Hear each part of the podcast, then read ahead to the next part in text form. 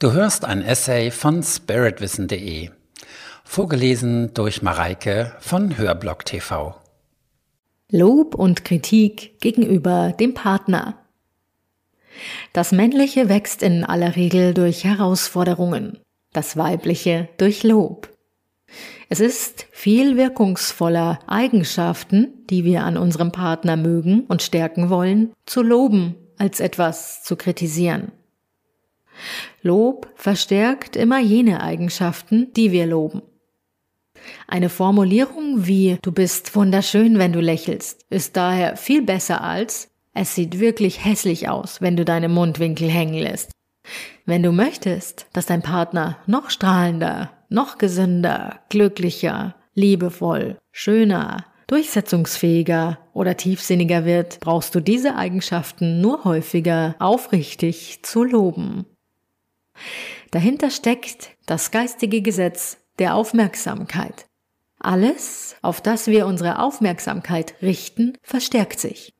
Kritisieren wir also das Fehlen bestimmter Eigenschaften bei unserem Partner, treten diese Eigenschaften dadurch verstärkt hervor. Sie rücken ins Rampenlicht und es entsteht bei uns und beim anderen ein Mangelgefühl. Je nach Grad der Entwicklung setzen wir auf diese Weise das Selbstvertrauen des anderen herab und schwächen ihn damit. Es geht hier nicht darum, angemessene Kritik zurückzuhalten, aber wir sollten uns sehr bewusst entscheiden und beobachten, was und wie wir kritisieren. Zu viel Kritik führt immer zu einer Schwächung und wir sollten uns gut überlegen, ob wir uns einen schwachen oder einen starken Partner in unserer Beziehung wünschen. Wir beeinflussen dies durch unser eigenes Verhalten. Das Gesetz der Aufmerksamkeit gilt auch in die andere Richtung.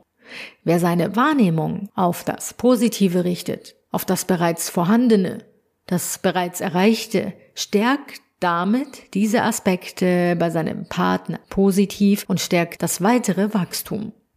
Ein kleiner Tipp. Es kann sehr hilfreich sein, dir alle Eigenschaften zu notieren, die du an deinem Partner, einem Freund, Kollegen, Chef oder sonst wem in deinem Umfeld schätzt. Und ihm oder ihr dies hin und wieder in einem passenden Moment zu sagen.